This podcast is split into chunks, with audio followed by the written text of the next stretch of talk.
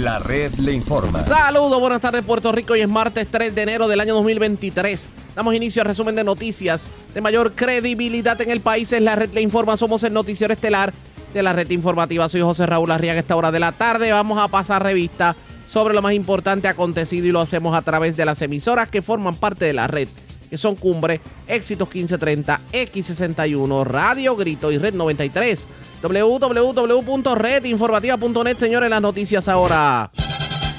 Las noticias.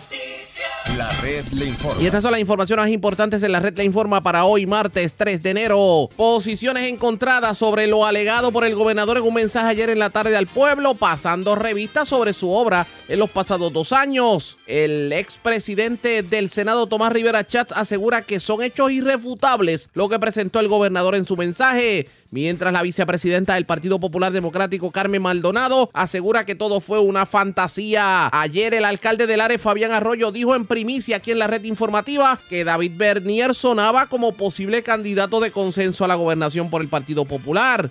Hoy el alcalde de Comerío le dice que no es tiempo para candidaturas, que primero hay que reorganizar la casa en referencia al Partido Popular Democrático. Admite titular de Obras Públicas que la construcción del puente de la 770 en Barranquitas y el derrumbe de la 143 son dos proyectos que al día de hoy están paralizados. Cuatro asesinatos en las últimas horas en hechos separados en Ceiba, Atorrey, Guaynabo y San Juan. Sexagenaria muere arrollada anoche en la avenida Piñero. Cargos criminales contra hombre que le entró a tubazos a su hermano en medio de discusión en residencia de Camuy. Detienen hombre que se intentó prospasar con otro hombre que hacía ejercicios en Parque de San Juan. Le llevaron 6 mil dólares a un sexagenario de su residencia en Bayamón. Tenía el dinerito guardado en un pote de avena. Mientras se llevan 10 mil dólares de caja fuerte en residencia de Cataño. Y se metieron a la habitación de un hotel en la capital y se llevaron mil dólares. Dulces típicos, café y hasta galletitas bimbo a un turista que se encontraba allí hospedándose. Esta es la red informativa de Puerto Rico. Bueno, señores, damos inicio a la edición de hoy, martes, del noticiero estelar de la red informativa de inmediato. Las noticias. Ayer en la tarde, el gobernador Pedro Pierluisi dio un mensaje, algo así como un rindiendo cuenta, en donde hizo, pasó revista sobre lo que él entiende ha sido lo más importante que ha hecho la administración de turno en los últimos dos años y lo que aparentemente se va a convertir en la obra en el próximo tiempo. A través de un mensaje pregrabado, eh, tuvo la oportunidad de insistir en que se ha hecho obra. Y entre la obra que resaltó eh, estuvo la salida de la quiebra del gobierno central, la reconstrucción y proyectos que están encaminados. También habló sobre varios proyectos de vivienda, habló sobre el hospital de Vieques que está comenzando y que aparentemente se va a crear una microred en el Centro Médico de Río Piedras y otra obra que se va a estar haciendo en Puerto Rico. La pregunta es, ¿usted entiende que verdaderamente en los últimos dos años ha habido reconstrucción, tomando en consideración que desde María hay muchas cosas que no se han tocado? Vamos a analizar el tema. Comienzo este diálogo en la tarde de hoy con el expresidente del Senado, Tomás Rivera Chat. Saludos, buenas tardes, bienvenido a la red informativa. Buenas tardes para ti, este, Arriaga, para toda la gente que labora contigo, la audiencia que te escucha. Mis mejores deseos de nuevo año y gracias por la oportunidad de poder compartir con ustedes. Y gracias por compartir con nosotros. Bueno, ayer el mensaje del gobernador, pues muchos han lo han visto como positivo, otros pues nunca fallan las críticas de los opositores, pero de la misma manera que hemos escuchado, por ejemplo, esta semana mensaje del gobernador, ya habíamos escuchado un rindiendo cuentas de la comisionada residente Jennifer González, el propio alcalde de San Juan tuvo su turno al bate y pues no sé por qué tengo el leve presentimiento de que aquí se pretende criticar la obra. ¿Qué, qué opinión le merece todo lo que, lo que hemos visto bueno, en las reacciones? Mira, mira eh, irrespectivamente de, de la opinión que pueda tener la gente que critica, ¿verdad? Que hay que respetar esa opinión, ¿verdad? Los Seguro. que critican. Hay unos datos que son irrefutables y en el discurso del gobernador, en el mensaje que ofreció, al igual que de la comisionada residente, y de igual forma el, el alcalde de San Juan, entre muchos otros alcaldes eh, de mi partido, pues se han hecho obras que son constatables, que son irrefutables. En el caso del gobernador, se redujo el desempleo dramáticamente. Se aumentó la tasa de participación laboral, se le dieron aumentos sin precedentes a muchos de los servidores públicos, maestros, mil dólares, bomberos, policías, eh, oficiales de corrección, el, componente de salud, los primeros respondedores. Entra ahora en vigor un plan de clasificación que va a beneficiar y retribución que va a, va a beneficiar a miles de servidores públicos. Eh, el bono adicional al bono de Navidad que el gobernador distribuyó miles de dólares. De igual manera se protegió la pensión de los jubilados, se están repavimentando las carreteras, reconstruyendo las escuelas. Ya hay miles de proyectos de reconstrucción que venían detenidos de María, desde, los, desde el impacto de los huracanes Irma y María. Y se está viendo el avance en la reconstrucción de la infraestructura, se está viendo el avance en la economía que ha comenzado a mostrar signos de recuperación y habrá quien critique, Y podrán hacer señalamientos y eso es parte de la democracia, pero es irrefutable que en términos económicos Puerto Rico está mejor. Eso es irrefutable. Es irrefutable que en el caso de San Juan, eh, Miguel Romero tiene la ciudad capital mucho mejor de lo que estaba cuando, cuando estaba la alcaldesa eh, anterior de Carmen Yulín. El desastre en la capital era, era una vergüenza para todos los sanjuaneros y los que visitaban la capital. Y sin lugar a duda, la comisionada residente ha logrado en la capital federal conseguir fondos y ayudas para Puerto Rico sin precedentes, ¿verdad? Así que eh, cuando uno examina el dato, no la opinión, ¿verdad? Las opiniones son libres, los hechos son sagrados. Eh, es irrefutable los datos positivos que ofreció el gobernador, son irrefutables los datos positivos que ofreció la comisionada y para nosotros es un orgullo que así sea y obviamente no tan solo lo que se ha conseguido, es lo que está en vías de obtenerse y de, y de traerse a Puerto Rico para seguir mejorando la calidad de vida de todos los puertorriqueños, entre ellos el tema del estatus que seguimos insistiendo en que es indispensable que los ciudadanos americanos que vivimos en Puerto Rico tengamos la plenitud de los derechos que nos corresponden. Así que me parece que el mensaje no tan solo es de logro, sino de proyección hacia el futuro el el gobernador, lo mismo la comisionada, y me parece que estamos bien expectados. Cuando contrastas eso ¿Sí? con lo que ha sido el desempeño de la legislatura popular, bueno, pues de 80 proyectos que presentó el gobernador de administración, proyectos de desarrollo económico, de salud, de agricultura, de temas que afectan la vida cotidiana, social y económica de los puertorriqueños, pues han aprobado apenas 4 o 5. Los nombramientos que ha sometido el gobernador, nombramientos importantes, jueces, fiscales, Junta de Planificación, Comisión Industrial, entre muchos otros, no han sido atendidos. O sea, no es que los rechazaron, es que no los atendieron, no trabajaron sobre ellos, no hicieron nada con ellos. Y de hecho, perdone que le interrumpa, perdone que le interrumpa en esto, pero yo creo que la ciudadanía ha calificado inclusive como abusivo, que ha rayado en lo abusivo lo que ocurrió con Larry Seilhammer, lo que ocurrió con Manuel Torres, por ejemplo, lo que ocurrió con, el, con el juez de, del Supremo. Roberto, Rodríguez Casilla, sí. Mira, Arriaga, eh, más de un año para, para confirmar un secretario de Estado, más de un año para confirmar un secretario de Educación, eh, el Contralor no lo confirmaron, no confirmaron un juez del Supremo que había sido nominado y ascendido por administraciones de los dos partidos, o sea que no hay un ingrediente político en ese nombramiento. Es, sencillamente el reconocimiento de la excelencia en la judicatura de, Roberto Rodríguez Casilla. Cuando uno examina, ¿verdad?, cómo se han comportado, ¿verdad?, que ni siquiera atienden los nombramientos, no es que los rechazan, es que no los atienden. No es que no no es que colgaron los proyectos del gobernador, es que no los atienden. Uno podría decir, bueno, pues tal vez porque son de partidos distintos, pero entonces uno observa que ni siquiera se aprueban los proyectos de ellos mismos. Así que la legislatura popular, Cámara y Senado han sido sin lugar a dudas un fracaso precisamente voy a utilizar una frase que usted utilizó al inicio de la entrevista. Podemos decir entonces que es un hecho irrefutable, aunque parecería una pregunta retórica, que el Partido Popular Democrático y esta legislatura lo que se ha dedicado es a torpedear la obra de Pierluisi. Bueno, entre otras cosas, y además a dilatar el desarrollo económico de Puerto Rico. Eh, no ha habido propuestas del Partido Popular. Fíjate, Arriaga, teniendo ambas cámaras, pudieron haber hecho propuestas de política pública, propuestas para desarrollo económico, propuestas para salud, para educación, para turismo. No lo han hecho. Hablaron de un código electoral que lo querían enmendar, que, se quejaron de código, y al día de hoy, ya han pasado dos años, no han hecho nada.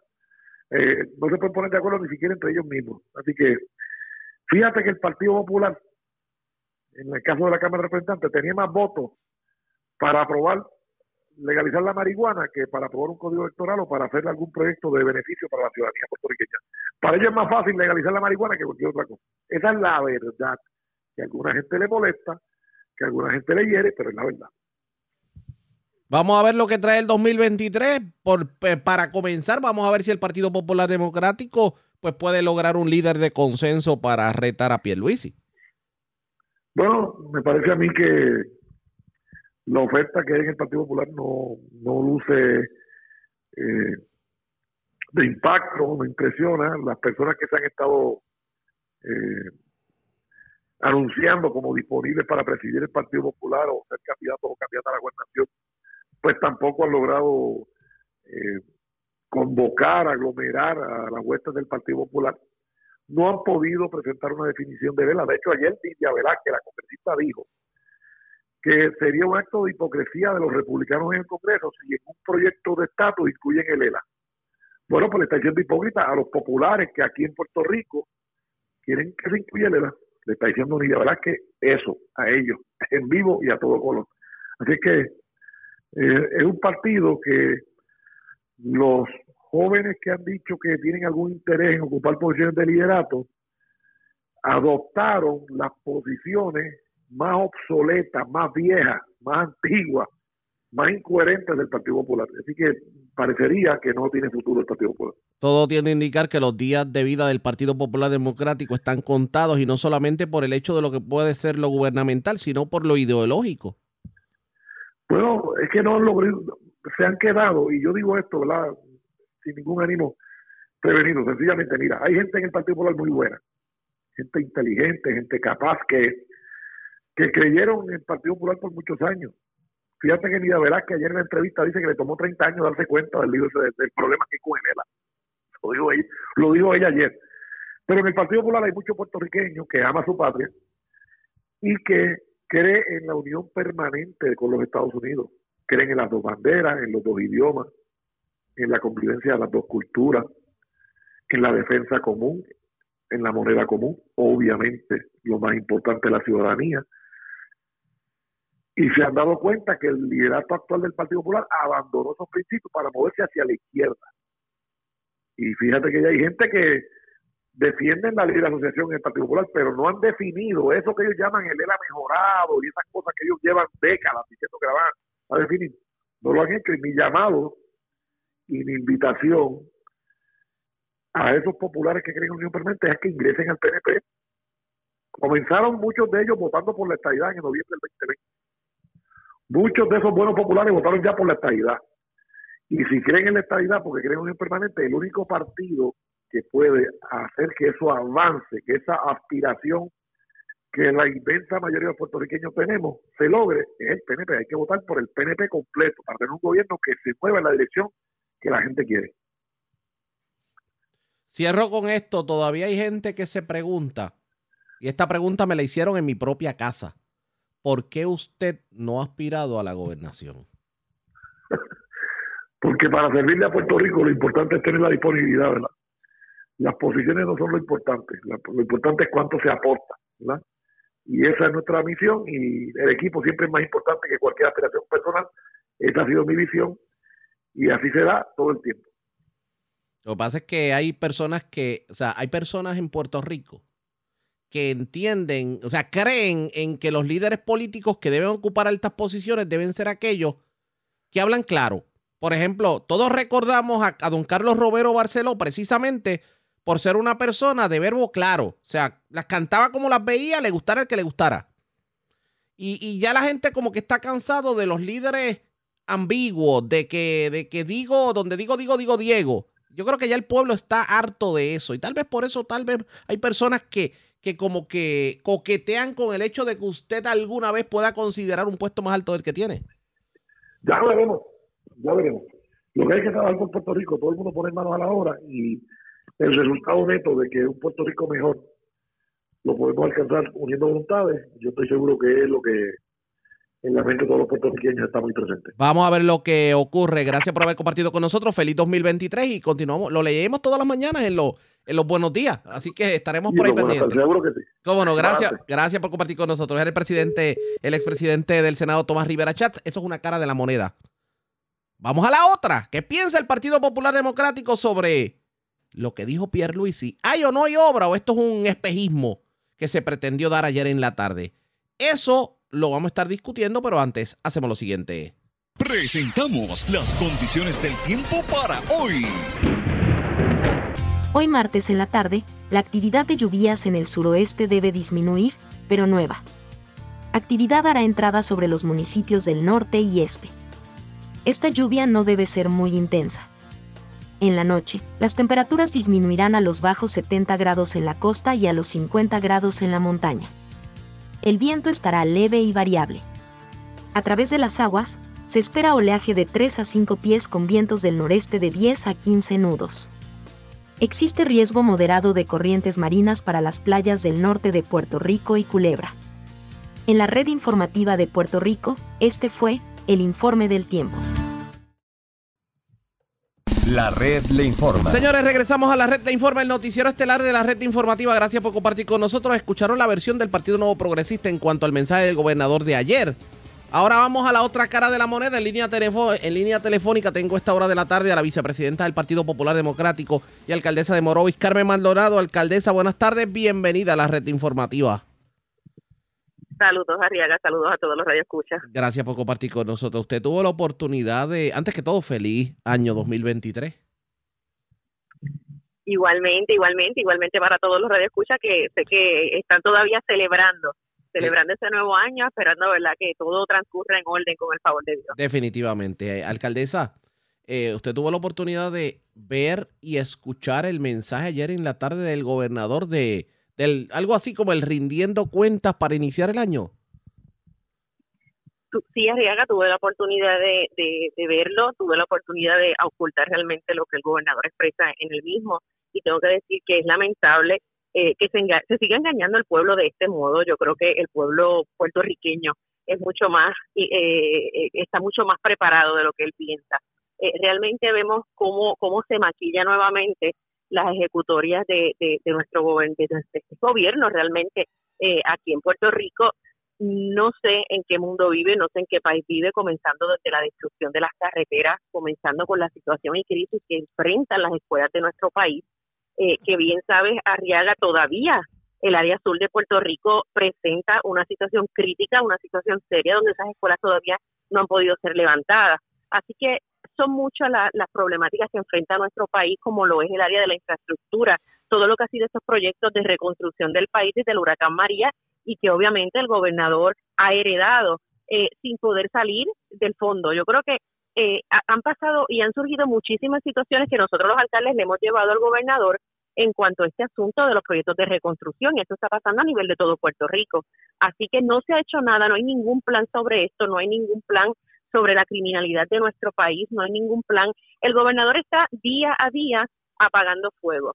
Eh, y volvemos, maquillando realmente una ejecutoria que no ha estado realizando y que el país realmente lo vive día tras día, eh, sufriendo realmente los embates de ahora mismo, el alza. Comenzamos un nuevo año, ya tenemos el alza eh, del aumento del peaje. Es triste para estas personas que están viajando todo el tiempo para el área metropolitana. ¿Qué alivio le está dando el gobernador a todas estas familias cuando habla del tema de la pobreza? Qué triste escuchar realmente eh, que solamente se, se, limita a hablar de estadísticas. Mire que salga a la calle y se olvide de las estadísticas, que salga a la calle, que venga a los pueblos de la montaña, que venga y vea realmente cómo está viviendo el, trabajador día a día con tanta con tanta situación y no vemos ninguna acción de parte de este gobierno. Así que, sin duda alguna, el gobernador trató de maquillar realmente un mundo donde solamente él, él, él puede realmente describir lo que está describiendo, pero el pueblo puertorriqueño no es bobo, Arriaga. El pueblo puertorriqueño es muy astuto, el pueblo puertorriqueño sigue sufriendo lo que está sufriendo y no, no hay manera de que lo engañen. Lo cierto es que el liderato del Partido Nuevo Progresista trató de defender en la mañana de hoy a, y hace unos minutos también aquí en el noticiero a Pedro Pierluisi, pero diciendo que el Partido Popular Democrático cuando administró no hizo nada de lo que aparentemente Pierluisi ha logrado. Pero ¿cuáles han sido los logros de, de, Pedro Pierluisi? No hay ningún logro que él se pueda atribuir en este momento. Tenemos un país completamente estancado. Es más, se va a Estados Unidos a luchar por una por, por un por la estabilidad y la estabilidad y la estabilidad. Eh, sin ni siquiera escuchar realmente lo que opina o piensa el presidente de los Estados Unidos cuando habla que el desarrollo económico es el principal problema de Puerto Rico. O sea, el mismo presidente de los Estados Unidos le está diciendo en la cara, ¿qué estás haciendo tú para levantar el desarrollo económico de tu país? Cuando tú puedas levantar realmente tu país, tú hablas entonces de estatus. Y, y eso es una vergüenza para todos los puertorriqueños, los que estamos aquí, los que viven fuera. Así que no hay nada que se pueda atribuir ahora mismo a este gobierno. Eh, realmente yo no he visto ningún logro. Hablan de millones y millones. Han llegado millones de dólares en fondos federales. ¿Dónde están? ¿Dónde están? Porque el puertorriqueño no lo ha sentido en su bolsillo. ¿Dónde están esos millones de dólares? Tú sabes, Arriaga, yo creo que esto realmente ha ido, ha trascendido. Eh, este mensaje de que el gobernador ha tenido logros, ¿dónde están? ¿Dónde están que se tiren a la calle y le pregunten al pueblo? El mismo pueblo le va a decir cuáles son los logros eh, que ha tenido el gobernador, no el liderato del PNP que están detrás de él aplaudiendo lo que realmente no ha ocurrido, que se tiren a la calle y que sea el pueblo puertorriqueño el que exprese cuáles han sido los logros de este gobierno. El que, el que por un lado el gobernador hable de que este es el año de la de la reconstrucción, que fue lo mismo que dijo el año pasado, y el que hace semanas atrás haya dicho que eh, la reconstrucción total del país puede demorar entre 12 a 18 años. ¿No le parece contradictorio? Imagínate, Riega, estamos hablando de que le queda le queda el, gobernador un año. El gobernador sale de, Fortaleza el próximo año y lamentablemente no se va a ver ningún cambio dentro de lo que es la infraestructura de nuestro país. Es triste, vuelvo y repito, es lamentable. Esos fondos están siendo auditados, están viendo la manera en que se está trabajando. El mal manejo ha sido realmente lo, el primer detonante en todo en toda esta situación. Eh, el gobierno ha querido centralizar realmente toda esta, todo este andamiaje, toda esta estructura que desde un inicio lo hizo Ricardo Rosselló y, y, y continúa este mismo patrón que hemos estado todos los alcaldes eh, tratando de levantar la voz y, dejar saber que estamos disponibles para poder adelantar todo este tipo de proyectos. Y nosotros en los municipios, que vayan a los municipios para que vean cómo los alcaldes levantaron inmediatamente por los chavos que recibieron de, los, de las aseguradoras, del huracán María. Si no hubiese sido por eso, Arriaga, hoy Puerto Rico fuera otro. Gracias a Dios que los, gobiernos municipales estaban asegurados y de manera inmediata se empezó a levantar este país y empezó a trabajarse con la reconstrucción. Pero es mucho más que esto, porque no, no delegan en los alcaldes realmente estos fondos para que se puedan mover de manera inmediata y continúan controlándolo desde el gobierno central donde han demostrado que no han podido, no han tenido realmente la capacidad para administrar esos fondos y es una realidad. Mira ahora lo que dice. ¿Cuántos años más tiene que esperar Puerto Rico para levantarse? Eso no puede ser. Eso no es una excusa ni es ninguna razón válida para el pueblo puertorriqueño. ¿Y qué usted hubiera hecho distinto al gobernador si, digamos, en la silla del gobernador hubiera estado usted? Arriaga, lo que, lo que acabo de mencionar, reunir a todos los alcaldes de este país y comenzar a trabajar el plan desde los municipios. Los municipios son los que realmente han podido mover este país. Así que yo no tengo ninguna duda de que la confianza hay que brindársela a los compañeros alcaldes. Los compañeros alcaldes tienen la preparación, tienen el equipo para poder levantar realmente cada uno de estos proyectos que, ellos mismos los conocen. ¿Quién mejor que un alcalde que sabe lo que está pasando en su pueblo? ¿Qué mejor que un alcalde que conoce las prioridades realmente que hay que trabajar para poder levantar cada uno de los pueblos y a su vez el país. Así que sin duda alguna, mientras el gobernador no cuente con los alcaldes en este momento para esta para esta situación, seguirá nuestro país atascado como lo estamos viendo. Vamos a ver qué va a pasar en todo esto. Agradezco, alcaldesa, el que haya compartido con nosotros. Buenas tardes. Buenas tardes, como siempre, Arriaga. Alcaldesa de Morovis, Carmen Maldonado. De hecho, de esto de, de el mensaje del gobernador vamos a continuar escuchando porque hoy el gobernador tuvo conferencia de prensa. Hoy el gobernador Pedro Pierluisi participó de una conferencia de prensa acompañado del secretario de Hacienda Francisco Párez en donde anunciaron una iniciativa relacionada a la inflación. Allí habló sobre ese tema, pero también obviamente le preguntaron sobre el mensaje y vamos a escuchar sobre eso en nuestra segunda hora de programación. Mientras hacemos lo siguiente. La red le informa. Cuando regresemos, si por un lado el gobernador hablaba de su obra, por el otro los populares todavía barajean quién será su candidato a la gobernación, quién retará a Pierluisi.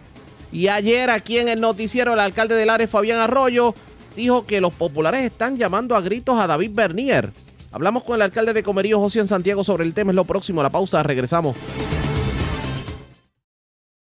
La red le informa. Señores, regresamos a la red Le Informa. Somos el noticiero estelar de la red informativa de Puerto Rico. Gracias por compartir con nosotros. Ayer el alcalde de Lares, Fabián Arroyo, nos decía en el noticiero de la red que veía como una alternativa de consenso a David Bernier para aspirar a la gobernación y aseguraba que el pueblo popular lo estaba pidiendo a grito. Vamos a recordar ese momento. Mira, todos son buenos, todos son muy buenos candidatos. Eh, yo he dicho que el candidato que debe tener, eh, todos son buenos, todos buenos, pero yo estoy con, me gustaría que fuera David Bernier, donde me quiera que me paro, lo digo. vamos con calma, que esto, esto me huele a noticia nacional, que usted cree que debe ser David Bernier. Entiendo que es el hombre que está pidiendo el pueblo. Eh, él suena muy bien David, David la gente lo está pidiendo en masa, que sea David. Yo yo he hablado con varios de las personas aspiraciones, con Javi, que es un excelente candidato, eh, eh, alcalde de Villalba, muy bueno, Carmen, alcaldesa Morovi, y Jesús Manuel, eh, que es el más duro que suena ahora mismo, entiendo, por lo menos acá en Lares, son excelentes, excelentes candidatos, pero entiendo que, que la oportunidad lo que está pidiendo el pueblo es a un David Pendiente. Estas fueron las expresiones ayer de el alcalde Fabián Arroyo. Hoy tuvimos la oportunidad de hablar con su homólogo, el alcalde de Comerío, Ocean Santiago, sobre esa alternativa y sobre qué debe hacer el Partido Popular Democrático para eh, buscar un candidato de consenso y evitar los dimes y, diretes que hay ahora mismo. Y esto fue lo que nos dijo sobre el particular. Bueno, mira, yo eh, he sido consistente en plantear que más que pensar en un aspirante a la gobernación en este momento, lo que tenemos que trabajar es en darle contenido al nuevo proyecto político que, representa el Partido Popular del siglo XXI de cara a unas elecciones en el 2024. Nosotros eh, tenemos que preocuparnos en, proyectar un mensaje que gane nuevamente la confianza del pueblo por su contenido, que, esté en sintonía con lo que realmente la gente siente y padece en este momento eh, y una vez nosotros tengamos ya un proyecto que enamore al pueblo, que el pueblo sienta que, es el movimiento al que tiene que respaldar por el bien de Puerto Rico, pues entonces determinamos quién en diciembre, quién sea la persona más idónea para encabezar esa papeleta. Pero yo creo que ir en sentido contrario sería volver a utilizar la estructura de la colectividad con una ambición de alguien en particular y yo no creo que esa, por lo menos, ¿verdad? es mi, mi pensar, no ha sido eh, eh, la forma correcta. Sabes que entonces dejamos todo para el final en esa campaña y bueno, los resultados no han sido como, como ya ustedes conocen, ¿verdad? Y el país conoce. Nos ocurrió con David, eh, que lo mencionas ahora, nos ocurrió con Charlie. yo creo que el Partido Popular hoy tiene, como tú señalas, muchas cosas que definir, pero más que nada, no, no, no, no tenemos la sintonía ni el contraste con el partido de gobierno que hace falta para poder ser visto como una opción de triunfo. O sea, nosotros tenemos que preparar un proyecto que le ofrezca al país, por ejemplo, buen gobierno, que acabemos con el inversionismo político, que, seamos de, de, reafirmación nacional, que tengamos, por ejemplo, eh, una propuesta que lleve al país a ser más productivo, no más dependiente crear riqueza local. Yo creo que cualquier asunto ideológico que se quiera resolver hacia la independencia, hacia la estabilidad, hacia reafirmar una relación como él era con los Estados Unidos, no va a tener, eh, no va a progresar si el país no se pone sobre sus pies. Y esa tiene que ser la primera tarea del Partido Popular. Yo creo que estos seis meses van a ser definitorios de lo que pueda ocurrir en las próximas elecciones. Me imagino que habrá mucha actividad y le aconsejaría tanto a los posibles aspirantes como a los compañeros alcaldes y líderes locales a que pongamos las cosas en el orden correcto. Trabajemos para, para tener una propuesta con contenido de cara al 2024 y los rostros de los que van a encabezar esa papeleta, eso el proceso mismo lo producirá.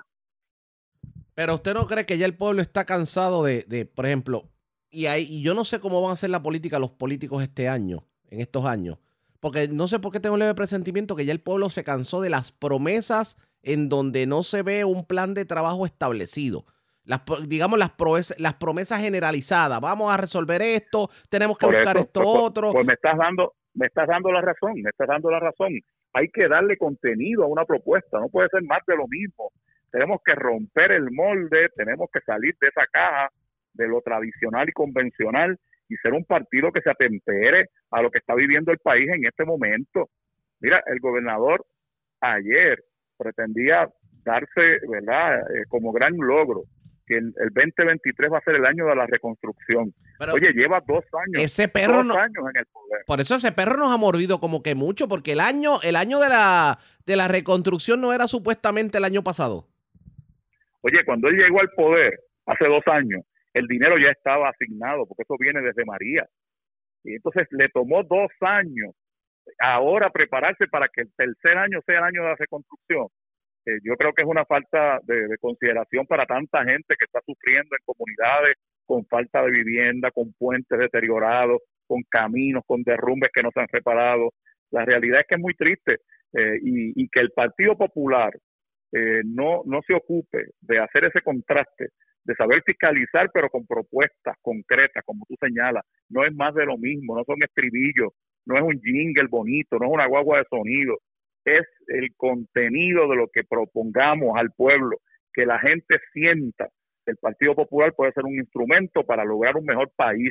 Podemos ser un mejor Puerto Rico, yo estoy convencido de eso. Están todos los elementos sobre la mesa, pero tenemos que proponernos hacer contraste, eh, romper con lo convencional y ser un partido de avanzada.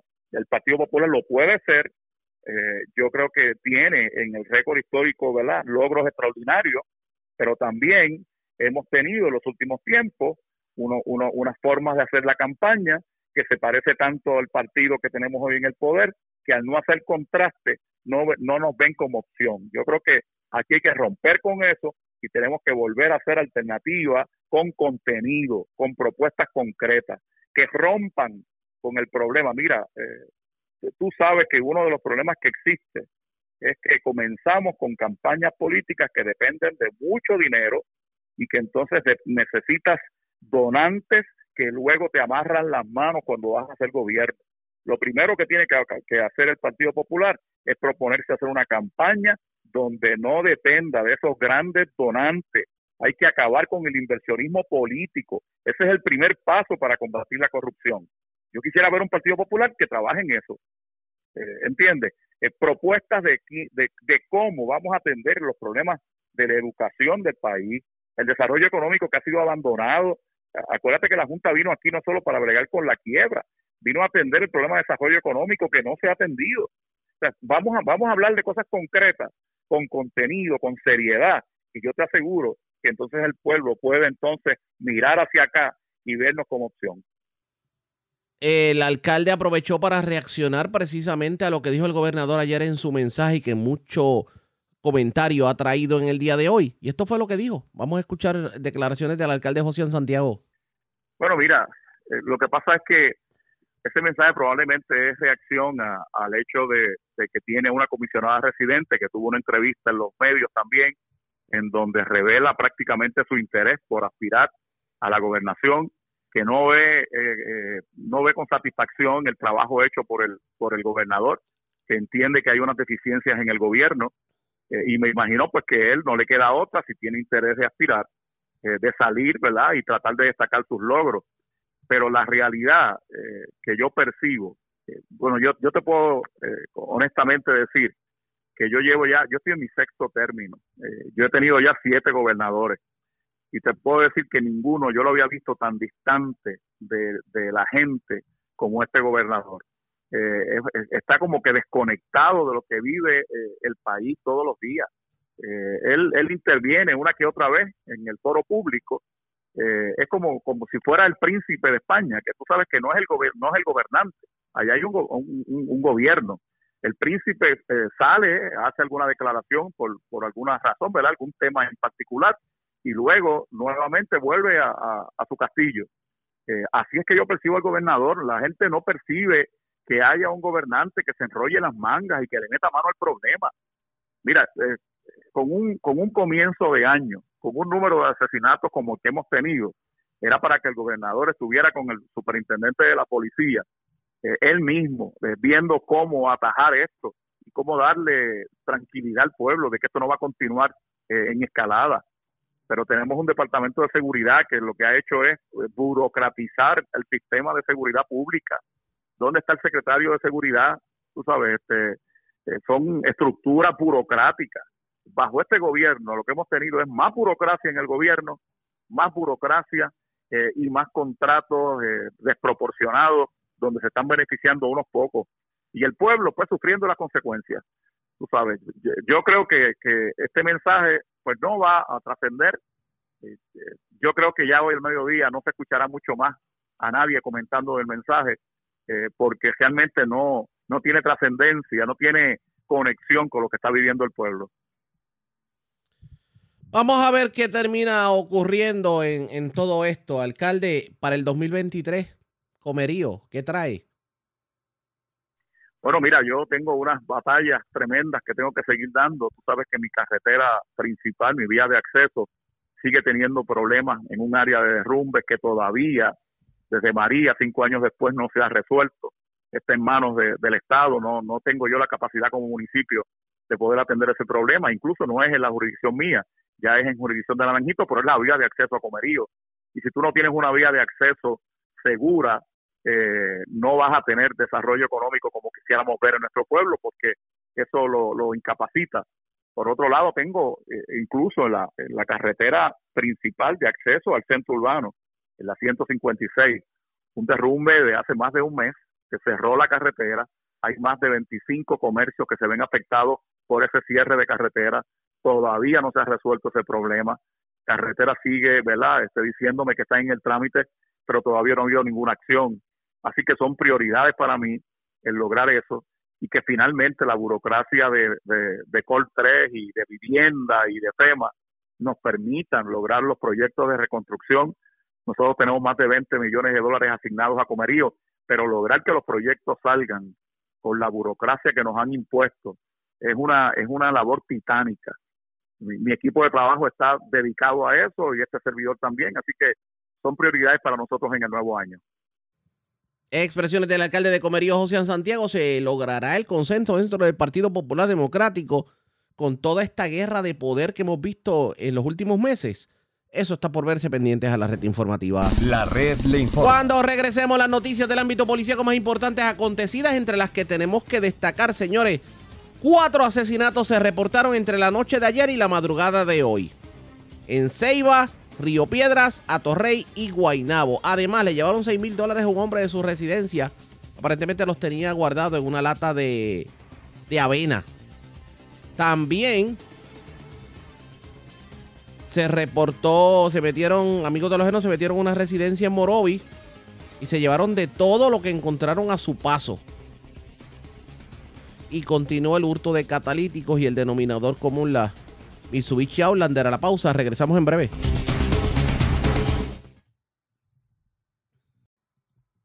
La red le informa. Señores, regresamos a la red le informa. Somos el noticiero estelar de la red informativa, edición de hoy martes Gracias por compartir con nosotros. Vamos a noticias del ámbito policíaco. Cuatro asesinatos se reportaron entre la noche de ayer y la madrugada de hoy en Ceiba, Río Piedras, Atorrey y Guainabo. La información la tiene Yaira Rivera, oficial de prensa de la policía en el cuartel general. Saludos, buenas tardes. Hola, saludos, buenas tardes. Una muerte violenta fue reportada a eso de las 7 y 45 de la mañana de hoy martes en hechos ocurridos en la carretera 834, sector La Marquesa del barrio Sonadora de Guainabo. De acuerdo a la información preliminar, policías municipales de Guainabo se encontraban realizando una ronda preventiva por el lugar cuando se percataron del cuerpo de un hombre, el cual no ha sido identificado en el área de la entrada de la cancha. Este presentaba heridas de bala que le ocasionaron la muerte. En el lugar se encontraron varios casquillos de bala. El agente Edwin Rodríguez de la División de Homicidios del Cuerpo de Investigaciones Criminales de Bayamón se dirige al lugar en unión al fiscal de turno para comenzar la investigación de este asesinato. Por otro lado, una muerte violenta se reportó a las nueve y cuarenta y cinco de la noche de ayer en hechos ocurridos en la calle F de la barriada Israel en Las Monjas, San Juan. Según el informe preliminar, una alerta al sistema de detención de disparos le notificó a la policía sobre disparos en el mencionado lugar. Al llegar los agentes a la escena, que indican que se llevó a cabo debajo del puente de la avenida Barbosa, encontraron en el suelo el cuerpo de un hombre, el cual no ha sido identificado, con varias heridas de bala en su cuerpo. El occiso fue descrito como de tez blanca, cabello negro ondulado, un peso aproximado de 160 libras, 5 pies 8 pulgadas de estatura, con barba y bigote de color negro, ojos marrones y varios tatuajes en su cuerpo. Al momento de los hechos, el occiso vestía camisa de color rojo con estampado de letras, mahón largo de color azul, medias multicolores y un solo calzado deportivo. La agente Erika Báez Rivera, adscrita a la División de Homicidios del Cuerpo de Investigaciones Criminales de San Juan, en unión a la fiscal Marisol Flores Cortés, se hicieron cargo de la pesquisa. Cabe señalar que en la escena se levantaron varios casquillos de bala de diferentes calibres.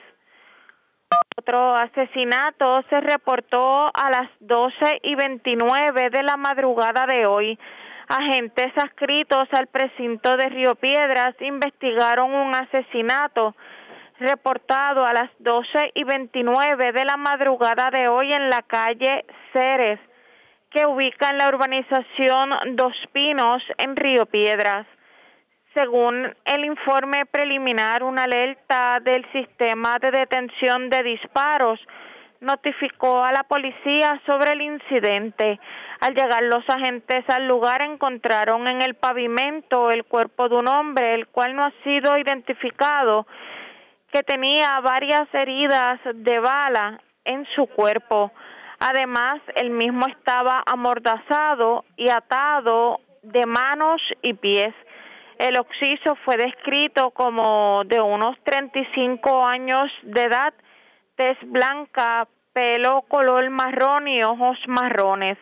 Al momento de los hechos, el hombre vestía camisa de manga larga, color negra, mahón azul, zapatos deportivos y medias blancas. La agente Joan Lee Rivera Ramos, adscrita a la División de Homicidios del Cuerpo de Investigaciones Criminales de San Juan en unión a la fiscal Melba López Ramos, se hicieron cargo de la investigación. Por otro lado, en Ceiba se registró una muerte violenta a las 7 y 58 de la noche de ayer. Agentes adscritos a la División de Homicidios del Cuerpo de Investigaciones Criminales de Fajardo se encuentran investigando este asesinato reportado en la calle 3 frente a la residencia E24 de la urbanización Las Vegas del municipio de Ceiba. Según se informó, se recibió una llamada a través del sistema de emergencias 911 alertando a la policía sobre una persona herida de bala.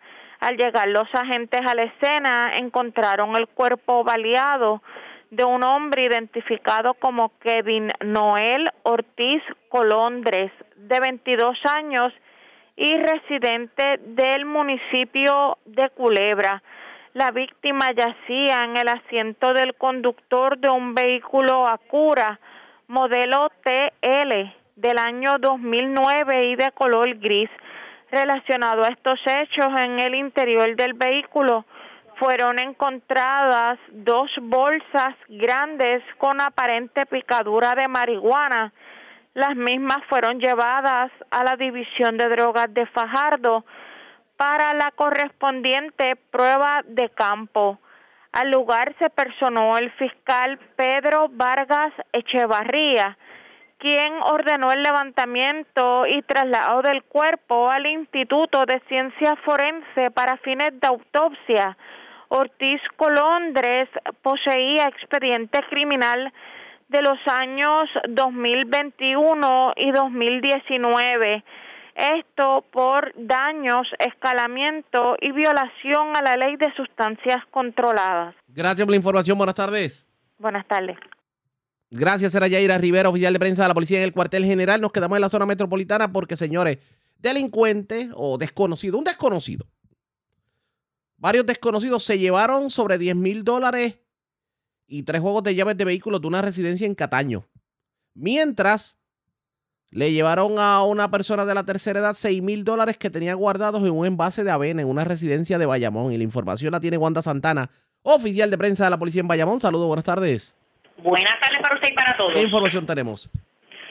Un escalamiento fue reportado a eso de las 4 y 21 de la tarde de ayer lunes en hechos ocurridos en una residencia que ubica en el barrio Puente Blanco, en Cataño. Alegó el perjudicado que alguien forzó la puerta de la residencia logrando acceso al interior. Acto seguido se apropiaron de una caja fuerte la cual contenía 10 mil dólares en efectivo y tres juegos de llaves de vehículos. Por otra parte, un defalco se reportó a las 10 y 27 de la noche en una residencia que ubica la urbanización Sierra Bayamón en Bayamón. De acuerdo a la investigación, alegó el perjudicado que alguien a quien puede identificar con acceso a su residencia se apropió de 6 mil dólares en efectivo que se encontraba en un envase de avena en el cuarto. Sería todo. Buenas tardes.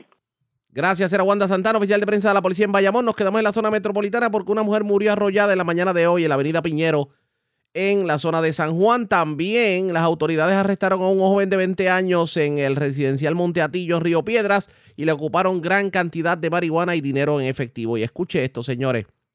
Un hombre que fue a dar servicios como Uber, pues simplemente lo que le dieron fue tremenda prendía y le robaron hasta el vehículo. La información la tiene Vivian Polanco, oficial de prensa de la policía. Saludos, buenas tardes. Buenas tardes, saludos. Tenemos primeramente que durante la tarde de ayer lunes, agentes adscritos a la División de Drogas Metro, con la cooperación de la Unidad de Inteligencia San Juan, llevaron a cabo un plan de trabajo en el residencial Monteatillo, en el mencionado municipio. En el lugar se arrestó a Josué Díaz, de 20 años, a quien se le ocuparon 36 frascos de marihuana, 33 copos de cocaína, 5 bolsas de marihuana, 80 bolsas de cocaína, 57 de heroína, 71 cápsulas de crack para Fernalia, un radio tipo escáner y 2.274 dólares en efectivo. Este caso será consultado durante la mañana de hoy con el fiscal de turno para la dedicación de cargos correspondientes.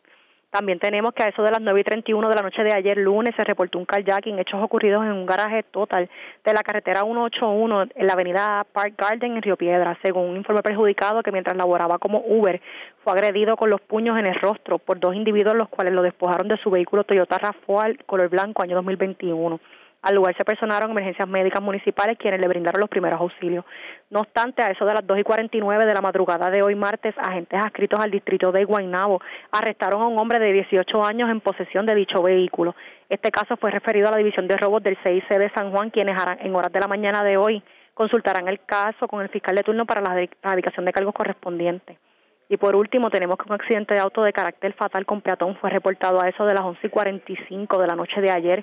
Hechos ocurridos en el kilómetro 6.5 de la avenida Piñero en San Juan, según se informó mientras Grace Aler Rodríguez, de 20 años y residente de Trujillo Alto, conducía el vehículo Toyota Yaris color vino año 2008 por la mencionada vía de rodaje. Esta impactó con la parte frontal de su vehículo a un peatón que cruzaba la vía de rodaje fuera del cruce peatonal y en una zona carente de alumbrado. La mujer de 60 a 65 años al momento no ha sido identificada y falleció en la escena debido a las heridas recibidas. A Alex Rodríguez le fue realizada la prueba de alcohol en su organismo arrojando 0% de alcohol en el mismo. El agente CAN-3 adscrito a la División de Patrulla y Carreteras de San Juan en unión a la fiscal Melba López hicieron a cargo de esta investigación. Gracias por la información. Buenas tardes. Buenas tardes. Era Vivian Polanco, oficial de prensa de la policía en la zona metropolitana. Más noticias del ámbito policía con nuestra segunda hora de programación. Por esta hora de la tarde hacemos lo siguiente. La red le informa. Identificamos nuestra cadena y regresamos con más en esta edición de hoy martes del noticiero estelar de la red informativa. La red le informa. Señores, iniciamos nuestra segunda hora de programación aquí en el resumen de noticias de mayor credibilidad en el país. Es la red le informa. Somos el noticiero estelar de la red informativa de Puerto Rico, edición de hoy martes 3 de enero. Vamos a continuar pasando revistas sobre el más importante acontecido y como siempre a través de las emisoras que forman parte de la red que son Cumbre, Éxitos 1530, X61, Radio Grito y Red 93, www.redinformativa.net. Señores, las noticias ahora. La red le informa. Y estas son las informaciones más importantes en la red le informa para hoy, martes 3 de enero. Posiciones encontradas sobre lo alegado por el gobernador en un mensaje ayer en la tarde al pueblo, pasando revistas sobre su obra en los pasados dos años. El expresidente del Senado, Tomás Rivera Chats, asegura que son hechos irrefutables lo que presentó el gobernador en su mensaje mientras la vicepresidenta del Partido Popular Democrático, Carmen Maldonado, asegura que todo fue una fantasía. Ayer el alcalde del área, Fabián Arroyo, dijo en primicia aquí en la red informativa que David Bernier sonaba como posible candidato de consenso a la gobernación por el Partido Popular. Hoy el alcalde de Comerío le dice que no es tiempo para candidaturas, que primero hay que reorganizar la casa en referencia al Partido Popular Democrático. Admite titular de Obras Públicas que la construcción del puente de la 770 en Barranquitas y el derrumbe de la 143 son dos proyectos que al día de hoy están paralizados. Cuatro asesinatos en las últimas horas en hechos separados en Ceiba, Atorrey, Guaynabo y San Juan. Sexagenaria muere arrollada anoche en la avenida Piñero. Cargos criminales contra hombre que le entró a tubazos a su hermano en medio de discusión en residencia de Camuy. Detienen hombre que se intentó prospasar con otro hombre que hacía ejercicios en Parque de San Juan. Le llevaron 6 mil dólares a un sexagenario de su residencia en Bayamón. Tenía el dinerito guardado en un pote de avena. Mientras se llevan 10 mil dólares de caja fuerte en residencia de Cataño. Y se metieron a la habitación de un hotel en la capital y se llevaron mil dólares. Dulces típicos, café y hasta galletitas bimbo a un turista que se encontraba allí hospedándose. Esta es la red informativa de Puerto Rico. Bueno, señores, damos inicio a la segunda hora de programación en Noticiero Estelar de la red informativa. De inmediato a las noticias. Hoy el gobernador Pedro Pierluisi, en unión al secretario de Hacienda Francisco Párez, dio una conferencia de prensa en donde habló sobre un alivio para la inflación. ¿De qué estamos hablando? Vamos a escuchar lo que dijo el gobernador en conferencia de prensa. Mejorar la calidad de vida de nuestra gente, tales como aumentar el salario mínimo, el cual volverá a subir en julio de este año, así como el crédito por trabajo y el crédito por menor dependiente federal. Asimismo, agilizamos la reconstrucción y recuperación de la isla, promovimos nuestra recuperación económica, logramos la creación de más de 105 mil empleos, expandimos los beneficios a la clase trabajadora y aumentamos los recaudos del gobierno. Al mismo tiempo, es importante reconocer el impacto de la inflación en los costos de vida de los contribuyentes en Puerto Rico. A nivel federal, ya existe un mecanismo de ajuste por costo de vida que le permite al Servicio de Rentas Internas Federal, IRS por sus siglas en inglés, actualizar las tasas contributivas por la inflación. El secretario de Hacienda puede dar ejemplos del impacto que tienen esas actualizaciones a nivel federal. En Puerto Rico, sin embargo, no se han hecho ajustes desde el 2013. A pesar de que mediante la ley 257 del 2018 se dio un descuento a la contribución normal de individuos de un 5% y que mediante la ley 40 del 2020 se dio otro descuento de 8%, esos descuentos no han podido compensar por la inflación experimentada en la isla la cual se ha manifestado en mayor grado en los últimos años. Es por eso que la medida legislativa que estamos presentando busca reducir o eliminar el incremento en responsabilidad contributiva a los individuos que se le puede atribuir a la inflación por medio de la creación del ajuste por costo de vida en los renglones contributivos, así como aumentando los límites de algunas de las deducciones y exenciones que un individuo puede reclamar. El proyecto de ley propone que el secretario de Hacienda pueda ajustar los límites de deducción de intereses hipotecarios, las aportaciones a los planes de retiro individual o IRAS y las aportaciones a cuentas IRAS educativas. Ajustar los límites de deducción por intereses hipotecarios reconoce el aumento en el valor de los bienes inmuebles en Puerto Rico. También aumentar los límites en las cuentas IRA promueve el ahorro y la planificación para el retiro de nuestra gente, así como la educación de nuestra juventud. De igual forma, el ajuste por costo de vida se utilizará para aumentar la exención personal y por dependientes que no se ha ajustado desde el 2011. Estos cambios comenzarían a regir en nuestro sistema a partir del año contributivo 2023, lo que se vería reflejado en las planillas que los contribuyentes rendirán desde abril 2024. Por tal razón, y reconociendo que nuestro pueblo necesita un alivio más inmediato, incluimos en el proyecto de ley un programa de incentivo por ajuste al costo de vida que le aplicará solo para el año contributivo pasado, es decir, el 2022.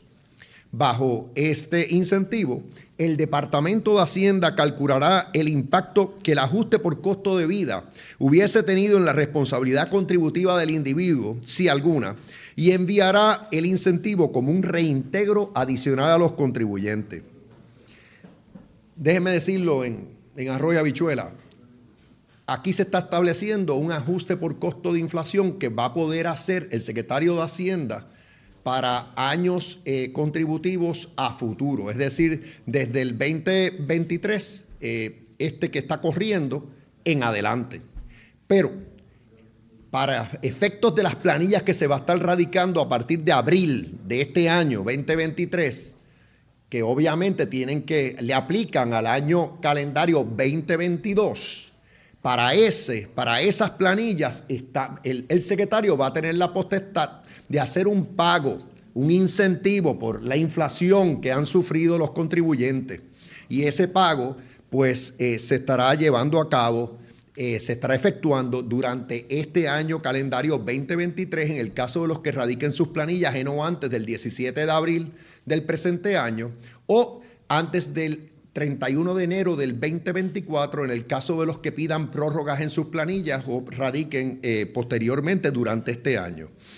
Como ven, este proyecto busca dar un alivio a nuestro pueblo a raíz de la inflación, utilizando un mecanismo ya reconocido a nivel federal para hacer ajustes por el costo de vida.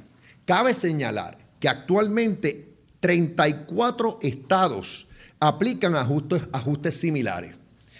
Estimamos que esta medida tendrá un costo de alrededor de 67 millones de dólares. AFAF y OGP, aquí muy bien eh, representadas integrarán este nuevo Estado de Derecho, una vez aprobado, en las proyecciones del plan fiscal eh, para los próximos años, así como en los presupuestos del gobierno de, Puerto Rico. Por lo que entendemos que el impacto fiscal será mínimo y se podrá absorber dado el progreso económico que estamos teniendo y, y los recaudos que está logrando el Departamento de Hacienda. Eso fue lo que dijo el gobernador, pero ¿qué, ¿Qué dijo el secretario de Hacienda Francisco Párez? ¿Cómo se van a dar estas deducciones y exenciones? ¿Y cómo se va a compensar para la planilla de este año? Esto fue lo que dijo el funcionario. Una historia eh, o la anécdota de cómo esto comienza. Comienza con una llamada del señor gobernador eh, a mí pidiéndome que, ajustara de alguna manera eh, el, sistema, el sistema contributivo para atender los aumentos en costo, en costo de vida. el gobernador me enfatizó que quería que fuera una fórmula eh, de naturaleza similar y un mecanismo similar al que, al que estipule la IARES. ¿Y por qué decimos esto? Porque en esencia, desde que se ha introducido el código desde el 1994, el código carece de, de alguna manera ajustar lo que son deducciones fijas o los umbrales a los cuales aplican las tasas, las tasas de ingresos eh, por factores económicos como, como lo es la inflación. Esto hace que, personas sigan tributando el 33% en exceso de 61.500 dólares desde, desde el 2014 y ciertamente el valor de 61.500 dólares, por dar un ejemplo, es significativamente menor hoy que lo que valía, ¿verdad? esos 61.500 dólares eh, en el 2014. Así que cierta, de cierta manera nuestro sistema de contribución sobre ingresos carecía de ese, de ese, de ese mecanismo de poder atemperarse y ajustar el valor del dinero ¿verdad? En, nuestro, en nuestro sistema impositivo. Eso hace que, personas, yo creo que de manera injusta, pues paguen eh, contribuciones eh, proporcionalmente por encima de lo que deberían estar pagando cuando se tomen en consideración los factores, los factores inflacionarios. Eh, ¿Qué es el, ajuste por costo de vida? Básicamente se introduce un, ajuste y yo creo que se debe ver en dos vertientes, porque cuando el señor gobernador me trae la idea, eh, yo tenía en mente, ¿verdad?, eh, presentarle a él una idea de, que fuera prospectivamente a partir del año 2023, pero luego él nos reta eh, y nos pide que diéramos un alivio inmediato en la planilla 2022. Así que, como bien señala el gobernador, este programa tiene dos vertientes. Una, que le podemos llamar un tipo de rebate para el año contributivo 2022, ya, ¿verdad? Eh, nosotros estábamos preparados con las tasas actuales eh, y toda la programación que eso conlleva, pero estamos a tiempo todavía para poder diseñar un programa de incentivos que se compute a base, ¿verdad?, de la, de la información contributiva que los contribuyentes vayan radicando eh, durante este ciclo contributivo de abril para pagarle esa diferencia en, responsabilidad contributiva como consecuencia de, de estos ajustes. Y prospectivamente, de cara a años contributivos futuros, es responsabilidad del Departamento de Hacienda. Anticipamos que para el mes de septiembre, octubre de ese año, de ese año contributivo, poderle anunciar al, pueblo de Puerto Rico cuáles son esas escalas contributivas, esos umbrales de ingresos, eh, de alguna manera revaluados en consistencia con los factores económicos eh, vividos en la, en la isla. Eh, las escalas contributivas eh, básicamente son los umbrales. Eh, tenemos un sistema contributivo que, es progresivo. Eh, los primeros 9 mil dólares, por regla general, no están sujetos a, contribución. Esos 9 mil dólares van a aumentar de tiempo en tiempo como consecuencia ¿verdad? De, este, de este ajuste. Por ejemplo, el umbral, el umbral de los 61.500 dólares que típicamente aplicaba el exceso, ¿verdad? De esos 61.500 dólares y eso fue parte de lo que dijo el secretario de Hacienda Francisco Pared. De hecho, como parte de las exenciones para la planilla que vamos a llenar en el 2024, la exención por dependiente va a aumentar, los 3.500 y 2.500 respectivamente van a aumentar. Esa tasa no se cambia desde el 2011. Y vienen unos ajustes en, en los intereses hipotecarios, en las giras, etcétera, etcétera. Pero también se pretende dar un dinerito para los que llenen la planilla, como eh, obviamente esto entraría de manera retro, prospectiva, pues no se puede legislar para esta planilla que estamos eh, en estos momentos, la planilla del 2022 que la llenamos ahora en el 2023. Pero eventualmente eh, se va a dar un dinero adicional para compensar precisamente eso que no podemos eh, reclamar en esta planilla. A esto le vamos a dar seguimiento. Mañana les prometo un, algo más profundo sobre este tema, así que ustedes pendientes a la red informativa. Presentamos las condiciones del tiempo para hoy. Hoy martes en la tarde, la actividad de lluvias en el suroeste debe disminuir, pero nueva. Actividad hará entrada sobre los municipios del norte y este. Esta lluvia no debe ser muy intensa. En la noche, las temperaturas disminuirán a los bajos 70 grados en la costa y a los 50 grados en la montaña. El viento estará leve y variable. A través de las aguas, se espera oleaje de 3 a 5 pies con vientos del noreste de 10 a 15 nudos. Existe riesgo moderado de corrientes marinas para las playas del norte de Puerto Rico y Culebra. En la red informativa de Puerto Rico, este fue el informe del tiempo. La red le informa. Señores, regresamos a la red le informa. Somos el noticiero estelar de la red informativa. Gracias por compartir con nosotros. Hoy la titular de Obras Públicas, Ceilín Vélez Vega, con quien tuvimos la oportunidad de hablar hoy. De hecho, la habíamos escuchado ayer hablándonos sobre la situación de los marbetes y la situación de las carreteras. Hoy en vivo admitió que hay un sinnúmero de proyectos de reconstrucción de carreteras paralizados, entre ellos la 143 y la 770. En el caso de la 770 de Barranquita, ustedes recordarán que hasta una conferencia de prensa se hizo en donde se decía que era el primer proyecto de carreteras pagado con fondos FEMA luego del paso de María. Pues nada ha pasado. Aquello movieron dos o tres cositas y se quedó en nada. La 143, la obra está totalmente detenida. Hay otros derrumbes que ni se han tocado a partir de María y de Fiona. Y sobre el particular, esto fue lo que nos dijo la titular de carreteras, Elin Vélez Vega. ¿Cómo justifica el atraso en la obra? Esto fue lo que dijo. Sí, porque la 772 también tiene un proyecto. Exacto. la 770 es la que estamos hablando. Exacto. Bueno, la 770 continúa activo. Claro, hubo una. Todas las operaciones pues se detienen, se tienen un poco ahora en Navidad. Sí, porque, pues, eso precisamente. contratistas se van. A eso precisamente iba, porque es que desde que se colocó la primera piedra, no se ha movido un tornillo un pedazo de tierra, no ha pasado nada. Y esa conferencia de prensa fue a mitad de año. Y en la 143 tampoco hay movimiento. Y uno se pregunta qué pasó aquí, porque todo se detuvo. Okay. Pues mira, ambos proyectos están activos. En la 1, en la, perdón, en la 770 se estaba trabajando también en un movimiento de utilidades de Luma, que estaban ahí en unos postes y unas líneas que ellos tenían que, que mover. Sé que estaban trabajando en permisos y eso entonces ahora debe estar comenzando nuevamente. Pero el proyecto está activo, no está detenido. En cuanto a los 143, ya ahí tenemos varios proyectos, pero yo me imagino que usted está hablándome del de el Gran Daría de Barranquita, porque está también el otro derrumbe de Fiona. Exacto. Que también se comenzó a arreglar. El, de, el de María, eh, el derrumbe de María del 143 no hay movimiento y uno se pregunta qué pasó aquí, porque pues ese proyecto, exacto, sí, usted tiene razón. Y de hecho, le hemos estado dando constante este seguimiento. La Autoridad de Carretera y Transportación ha estado trabajando con el contratista para llegar a unos acuerdos. Así que sí, ha sido una situación complicada, ha sido una situación lenta, pero el proyecto está activo y el proyecto se va a terminar.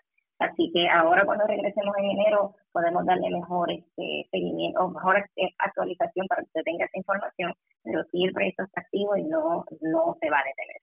Eh, pero entiendo la frustración, además especialmente para las personas que viven en esa área, ha sido un proyecto que ha tomado muchísimo tiempo. Demasiado tiempo y el contratista ha paralizado mucho la obra y uno se pregunta, ¿Qué, ¿Qué pasa aquí? Porque el año pasado hablábamos que ya para diciembre íbamos a tener luz al final del túnel. Ya pasó otro diciembre y todavía todo queda igual. Y si al menos uno viera aunque fuera una máquina moviendo tierra, pero nada.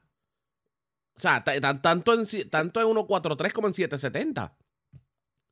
O sea, es como si... Sí, las 770 van, sí, las 770 definitivamente van a empezar a ver más movimiento, ya cuando entonces ya todos estos permisos y coordinación de movimiento de utilidades, porque esto es importante, pero en cuanto a la 1.43, ahí le debo, le debo ese estatus final de cómo termina el año, pero sí, lo vamos a ver para que lo, para que lo tengan y para que nos puedan dar.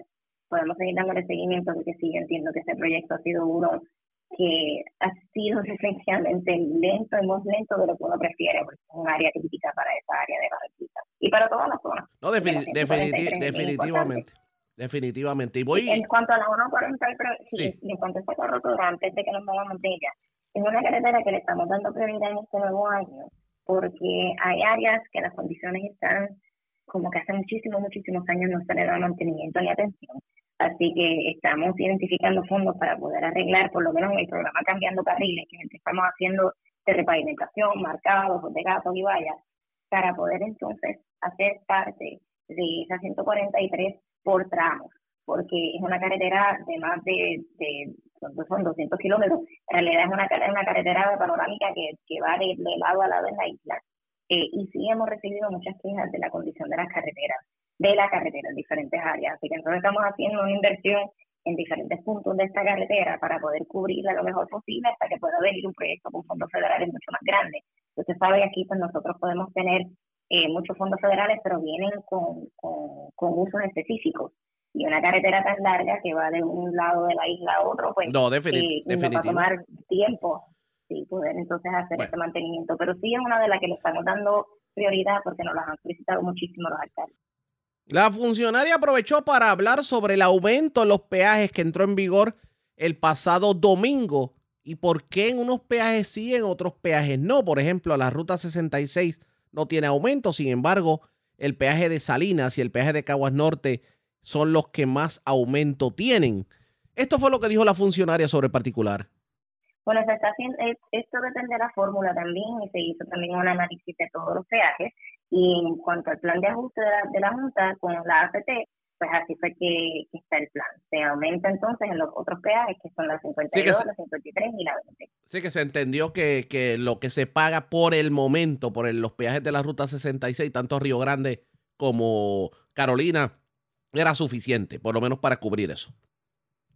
Sí, importante que estos ingresos de peaje sirven como la fuente principal de ingresos para la Autoridad de Carreteras y Transportación y estos son necesarios para que ellos puedan continuar ejecutando proyectos de construcción, cubrir los gastos operacionales, incluyendo el plan de mejoras que tiene la Autoridad de Carreteras para, la, para esta red vial de autopistas. Así que esto es bien importante para nosotros poder tener esos fondos necesarios y las personas diariamente nos exigen mejores expresos, mejores autopistas, pues eso es lo que está haciendo la Autoridad de Carreteras y Transportación con todos los proyectos que tienen de mejoras capitales.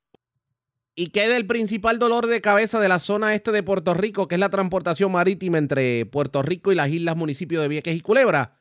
Esto dijo la funcionaria sobre particular.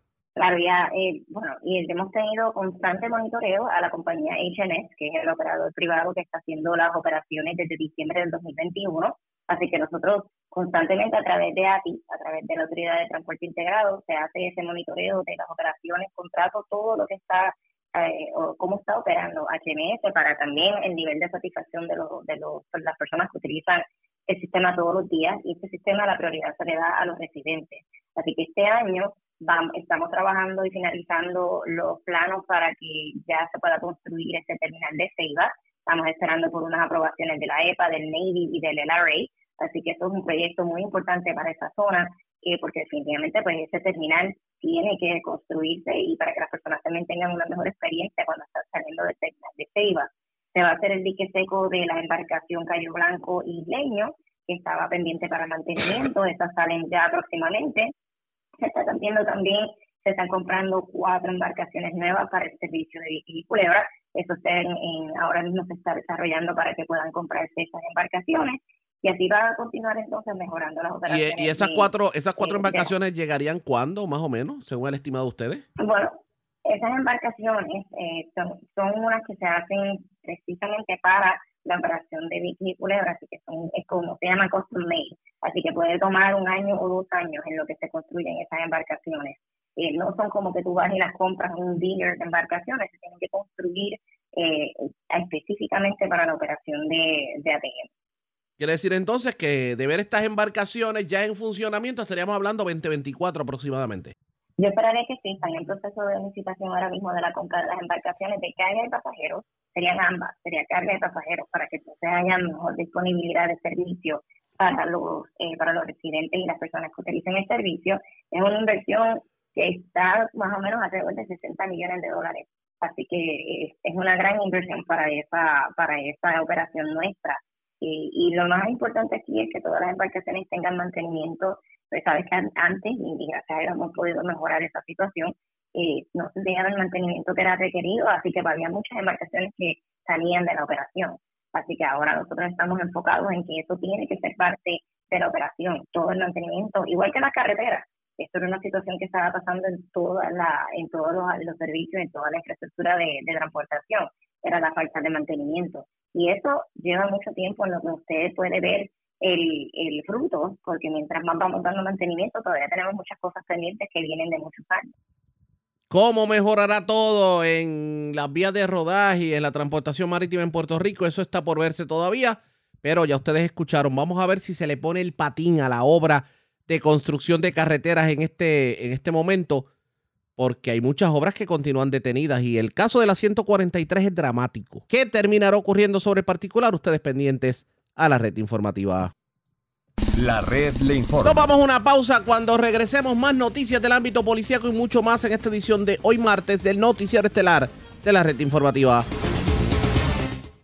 La red le informa. Señores, regresamos a la red le informa, el noticiero estelar de la red informativa edición de hoy martes. Gracias por compartir con nosotros. Vamos a más noticias del ámbito policíaco. Señores, un lado nos resultó herido de bala en medio de un incidente violento ocurrido en la calle José Troche Fraticelli de la barrera Lluveras de Yauco. Mientras también se llevaron un arma de fuego de una residencia en la calle Riverside en Ponce y es Luz Morel, oficial de prensa de la policía en el sur, quien nos trae detalles en vivo. Saludos, buenas tardes. Sí, muy buenas tardes a todos. Nos informan que en horas de la noche de ayer, 2 de enero, fue reportado un incidente en medio de un robo domiciliario.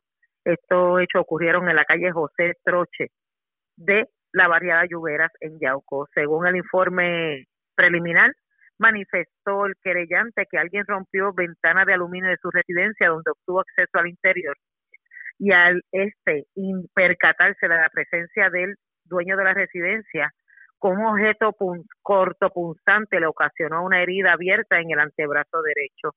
Posteriormente, un vecino de este se percató de la situación y utilizando su arma de fuego para la cual posee licencia, le realizó varios disparos al asaltante hiriéndolo. El septuagenario fue atendido en el lugar por paramédicos municipales, quienes lo transportaron a una institución hospitalaria del mencionado municipio, donde el doctor de turno el médico de turno, debo decir, le tomó varios puntos de sutura, describiendo su condición como estable. El agente Vélez, adscrito a la División de Homicidios del Cuerpo de Investigaciones Criminales de Ponce, se hizo cargo de la investigación.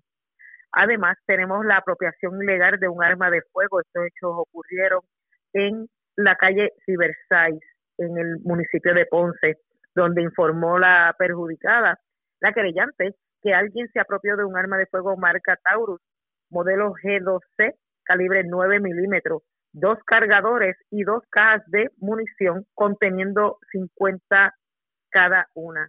Dicha arma había sido dejada por la querellante en el interior de la mesa de la habitación, ya que se fue de viaje y al regresar por, la, por esta en la fecha del domingo primero de este año, la misma no fue encontrada esta querella está siendo investigada por el agente Héctor Santiago del Grupo de Investigaciones de la Comandancia del Área de Ponte. Eso es lo que tenemos hasta el momento. Gracias por la información. Buenas tardes. Muy buenas tardes a todos.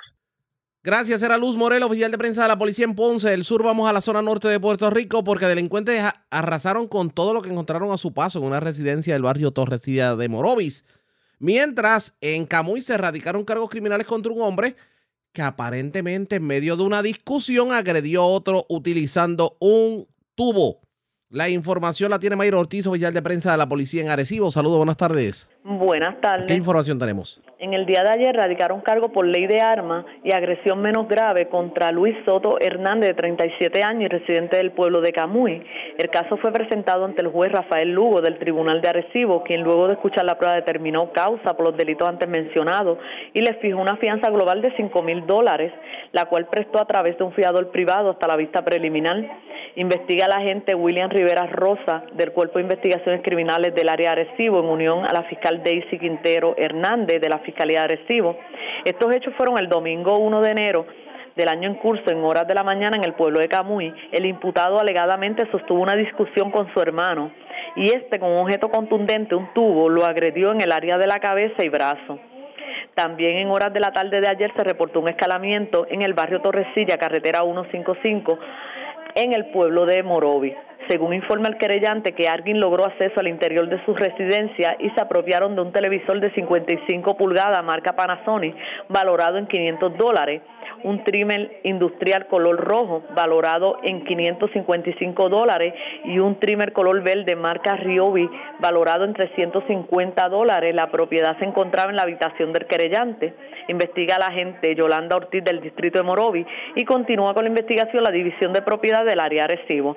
Hasta el momento esas son las novedades que tengo en el área Arecibo. Que pasen buenas tardes. Y buenas tardes para usted también.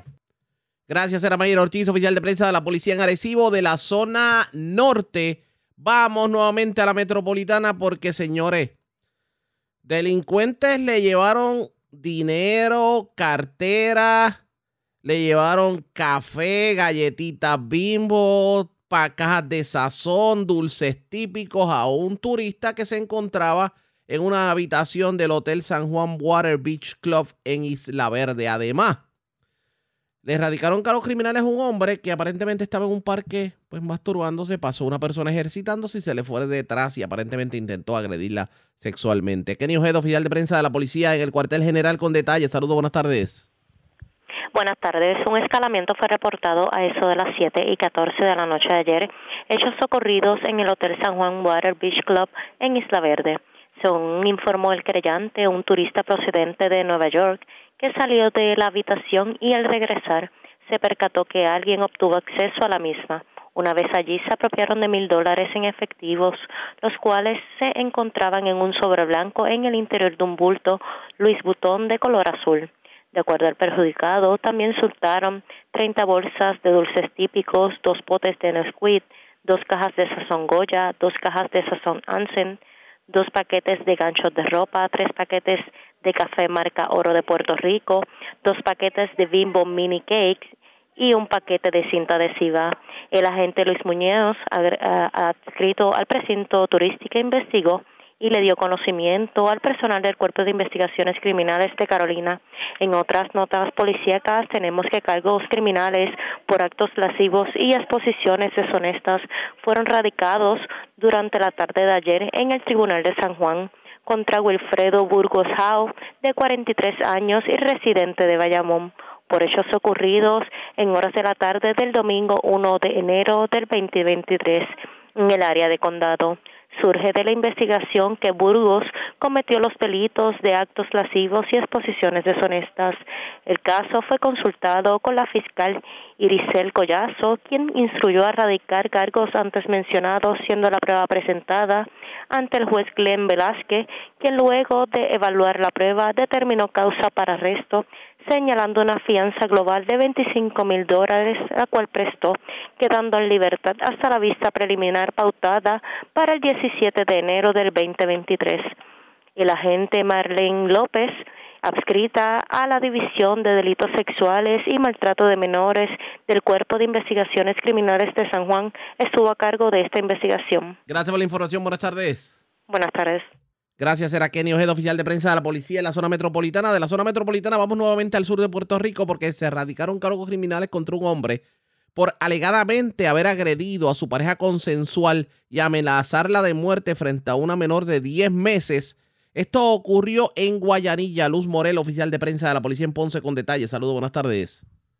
Sí, muy buenas tardes a todos. Nos informan que en horas de la tarde de ayer, lunes, se erradicaron cargos contra Jafet Martínez Feliciano de 25 años, esto por violación a los artículos 3.1 de maltrato mediante agresión, maltrato en eh, agresión en presencia de menores y dos cargos por el 3.3 de maltrato mediante amenaza, esto bajo la ley 54 contra la violencia doméstica. La investigación y presentación de estos cargos estuvo a cargo de la agente Marilyn Ortiz de la División de Violencia Doméstica y Maltrato de Menores en unión a la fiscal Patricia Lugo, quienes llevaron a Martínez Feliciano ante la presencia del juez Ángel Candelario Cáliz, el cual luego de evaluar las pruebas presentadas, este determinó causa en todos los cargos contra el imputado e impuso una fianza global de 125 mil, la cual no fue prestada siendo ingresado en el complejo correccional Sargento Pedro Rodríguez Mateo en Ponce. La vista preliminar fue pautada para el 17 de enero del presente año. Además, fue expedida orden de protección ex parte. Según se nos informó, dicha erradicación fue por hechos reportados el primer día del presente año, donde el imputado, utilizando las manos, agredió en diferentes partes del cuerpo a su pareja consensual, profirió palabras soeces, además amenazó de muerte. Esto en presencia de una menor de 10 meses, hija de ambos. Relacionado a estos hechos, se le dio conocimiento al Departamento de la Familia, quienes dieron número de referidos. Esto es lo que tenemos hasta el momento. Gracias por la información. Buenas tardes. Muy buenas tardes a todos. Gracias, era Luz Morel, oficial de prensa de la Policía en Ponce del Sur. Vamos al noroeste de Puerto Rico, porque ayer reportábamos un caso en donde un caballero salió a decirle a su vecino que lo cogiera con calma con la pirotecnia y ese vecino le sacó un arma de fuego. Esto ocurrió en Moca. Pues a esa persona le erradicaron cargos criminales y la información la tiene Yaritza Montalvo, oficial de prensa de la Policía en Aguadilla. Saludos, buenas tardes. Saludos, buenas tardes, Riaga, a ti y a todos nuestros escuchas. Así es, en la noche de ayer, personal de la sección de agresiones del 6 de Aguadilla, así el negocio de la Policía de Puerto Rico, así como la Fiscalía Local, sometieron cargos contra Orlando Deines Nieve, de 63 años y residente de Moca, por los delitos de tentativa de asesinato y ley de armas.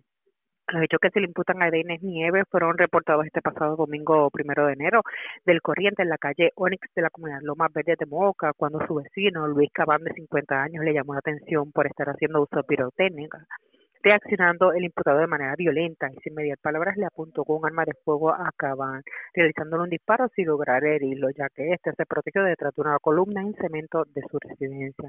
Cuyo interior se encontraba su esposa y sus dos hijos de la pareja, ocupándose como parte de la investigación dos armas de fuego y varias municiones para las que Denis Nieves posee licencia y quien tras realizarse las advertencias de ley admitió haber cometido los hechos. La agente Luis Pérez Badillo, dirigido por el teniente Orlando Adames, consultó la prueba con el fiscal Víctor Román, quien presentó los cargos ante el juez José Morales, quien determinó causa contra el acusado, imponiéndole una fianza de 10 mil, la que prestó quedando en libertad.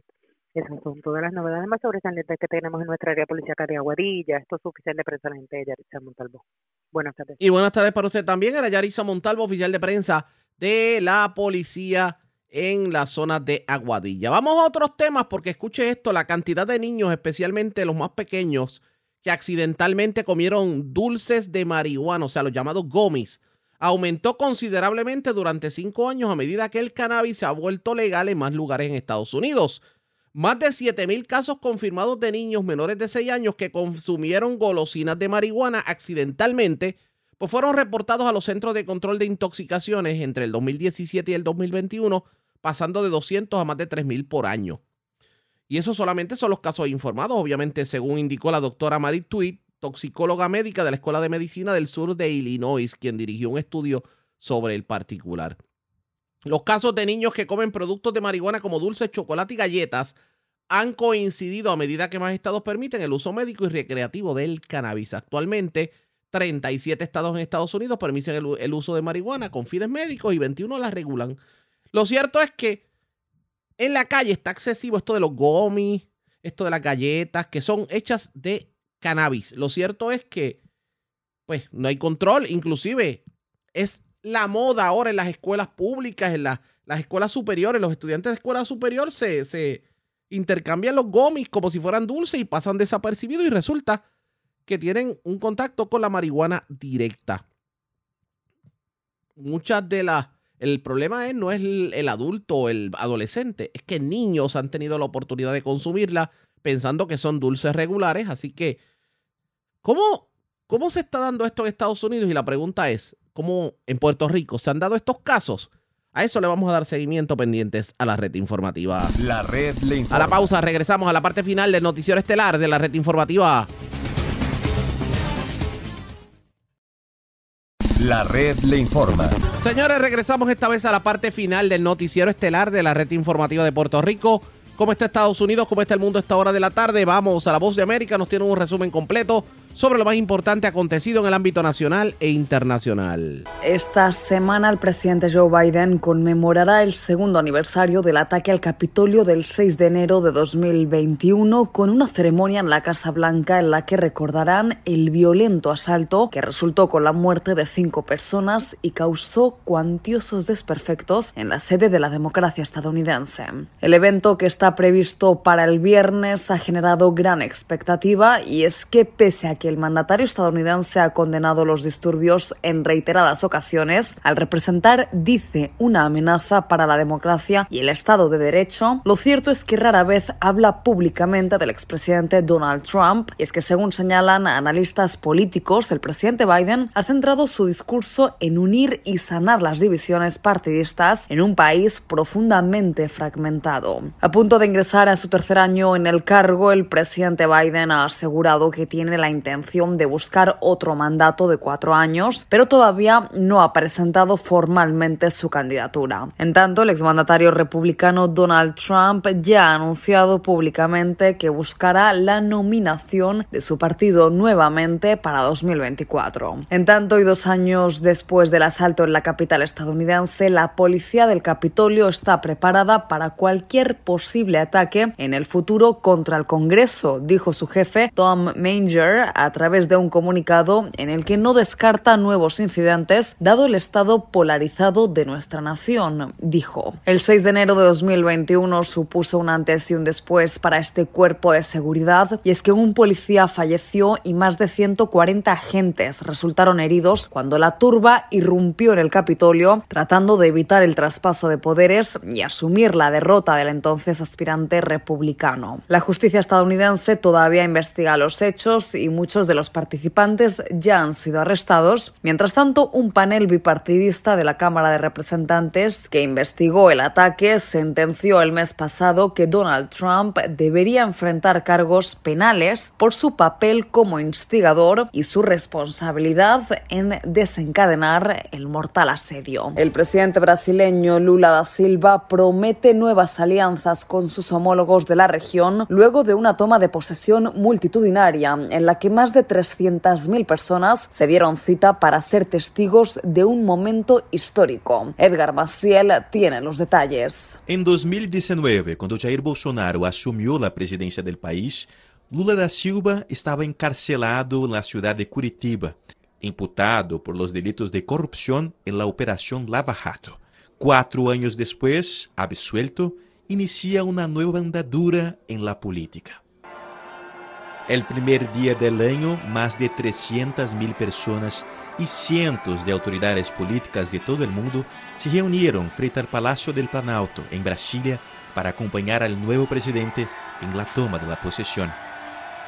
El tercer mandato de Lula como líder de Brasil. En el momento más simbólico de la ceremonia, un incumplimiento del protocolo, y es que ahora el expresidente Jair Bolsonaro abandonó Brasil a mediados de semana y puso rumbo a Orlando, en la Florida.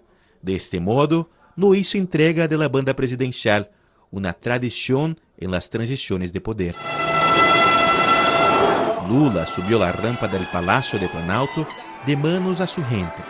Ocho brasileños de diferentes orígenes fueron elegidos para entregar la banda presidencial, entre ellos una persona discapacitada, un niño negro, un líder indígena, el cacique Raoni y la recicladora Aline Souza, que colocó la banda. Emocionado, Lula se dirigió a sus seguidores y reforzó una vez más que es necesario unificar un país dividido y aseguró que su misión es combatir las desigualdades y el hambre. Nesses últimos anos, En los últimos años, Brasil se ha vuelto a convertir en uno de los países más desiguales del mundo. Hacía tiempo que no veíamos tanto abandono y consternación en las calles. Obreros y trabajadores desocupados exhibiendo en los semáforos carteles de cartón con la frase que nos avergüenza a todos. Por favor, ayúdenme. me ajuda. Después de la ceremonia, el mandatario fue recibido por decenas de delegaciones extranjeras, como China, España y países socios de América Latina, como el presidente de Chile, Gabriel Boric, y de Colombia, Gustavo Petro. Una de las prioridades del nuevo gobierno es hacer que Brasil vuelva a ser un socio importante en la política internacional, y así lo demostró con su agenda el lunes, el primer día útil del gobierno tuvo 17 reuniones bilaterales. Especial atención recayó en su cita con el presidente argentino, Alberto Fernández, quien al salir de su encuentro dijo que la relación entre los dos países volverá a los buenos tiempos. Esperamos poder avanzar en, en todo lo que hemos conversado hoy, ya tomando decisiones y poniendo en marcha con decisiones concretas, con acciones concretas, el, el, el vínculo que Argentina y Brasil deben tener. Argentina y Brasil son países indisolublemente unidos y en ningún momento político puede eso perturbar. En tanto, hoy el presidente Lula participará en velatorio y la procesión del futbolista Pelé, conocido como el Rey, y que será sepultado en la ciudad Santos en una ceremonia a puerta cerrada para los familiares y allegados de la estrella del fútbol. Edgar Maciel, Voz de América, São Paulo. En tanto, en Bolivia persiste la tensión política y social en la región oriental de Santa Cruz por la encarcelación del gobernador y líder de la oposición, Fernando Camacho, que permanece en detención preventiva. Fabiola Chambi con el desarrollo informativo. Bolivia recibió el año con un escenario político y social convulsionado en el departamento de Santa Cruz, donde suman las protestas que exigen la liberación del gobernador Fernando Camacho, enviado a la cárcel bajo detención preventiva, acusado de terrorismo, conspiración y sedición por los hechos ocurridos en 2019. La esposa del líder opositor, quien participó en una masiva movilización de mujeres, expresó su preocupación por el estado de salud de su esposo. El estado de salud sigue siendo delicado. Este gobierno está pasando por encima del voto de todos los cruceños y eso nosotros no lo podemos permitir. En esta misma línea, su abogado Carlos Ledesma pidió que el gobernador sea tratado fuera de la cárcel porque padece una enfermedad crónica y en las últimas horas sufrió una parálisis de músculos. Es un ambiente que no reúne las condiciones óptimas. Lo que corresponde es que se lo traslade a una clínica o a un hospital. Por otro lado, el gobierno boliviano, a través del viceministro de Comercio Exterior Benjamín Blanco, denunció injerencia luego de que se conociera la visita al país de parlamentarios internacionales para verificar la situación de Camacho. Es un claro acto de intromisión que es inaceptable para nuestro país. Haremos el reclamo formal tanto al gobierno chileno como al gobierno de España. En una carta escrita desde su encarcelamiento, el gobernador Camacho dijo textualmente, ya sea por mi enfermedad o cualquier otro motivo que cause mi muerte, este tendrá nombre y apellido, Luis Arce Catacora. En tanto, seguidores del líder opositor y representantes del Comité Cívico de Santa Cruz anunciaron que permanecerán en vigilia, bloqueo de carreteras y otras medidas como muestra de su respaldo a la autoridad encarcelada.